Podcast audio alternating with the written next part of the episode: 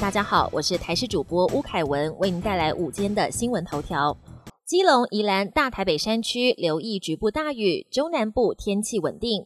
今天受到东北季风影响，迎风面的北部、东半部及恒春半岛有降雨机会，其中宜兰、基隆北海岸及大台北山区降雨较明显，有局部大雨或豪雨发生的几率。桃园、大台北平地及花东地区，还有恒春半岛也有局部短暂雨。由于连日降雨，山区要留意坍方及落石，应避免前往山区活动。温度方面，北部、东北部及东部整天较湿凉，其他地区早晚也较凉，各地的低温大约在十八到二十度。社宅租金引争议，柯文哲表示，理想在现实层面有实践上的困难。台北市明伦社宅三房型四十四平租金四万多元，引发争议。不过文山区木栅社宅三房型五十一平的月租也高达四万零两百元。民进党台北市议员炮轰台北市长柯文哲满口居住正义，做的却是商人将本求利的计算，炒高台北市的房价。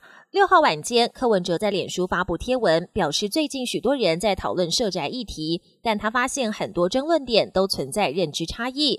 柯文哲提到，有人说政府盖社宅不应该期望回收成本，也不能设定自偿率，然而理想在现实层面却有实践上的困难。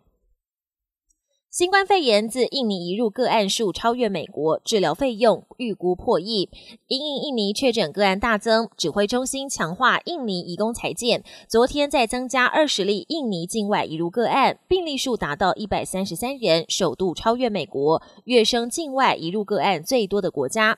治疗费用恐怕破亿元。另外，为了避免移工裁减因医院休假造成空窗，指挥中心宣布，集中检疫所的移工如果刚好礼拜拜六日检疫期满，可以延长住在集中检疫所，不会多收费用。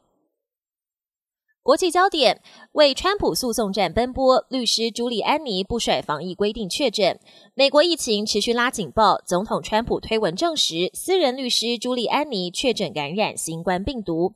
这位七十六岁的前纽约市长，最近为了替川普打选后法律战，在各州奔波，多次被拍到没有戴口罩，违反防疫规定。美国辉瑞版的新冠疫苗预计台湾时间本周五将获得 FDA 批准。疫苗计划负责人乐观预估，明年春天美国民众有机会重回正常的生活，并且相信疫苗效力可以维持多年。纽约百年教堂陷入火海，隔壁建物窜火遭波及。美国纽约一栋有一百二十八年历史的古老教堂遭到大火吞噬，火苗是从教堂隔壁的一栋五层楼建物窜出，随后延烧到教堂。教堂正面的窗户窜出火舌之后，火势迅速向上延烧到屋顶。这座教堂是纽约学院教堂最古老的集会场所。纽约自由钟就安放在教堂的钟塔内。古老教堂遭受祝融，损失相当严重。金属柱来无影去无踪，一百二十八万就能带回家。十一月全球最神秘的热门话题就是一根高三公尺的金属柱子来无影去无踪。先是离奇出现在美国犹他州沙漠，接着莫名失踪，然后又在加州、赌城、德州各地现身，连东欧的罗马尼亚也有它的踪迹，让人摸不透。还盛传可能是外星人的杰作。不过现在谜底终于揭晓。美国一个艺术团体宣称，金属柱是他们做的，花费台币大约一百二十八万，就有专人送到你家。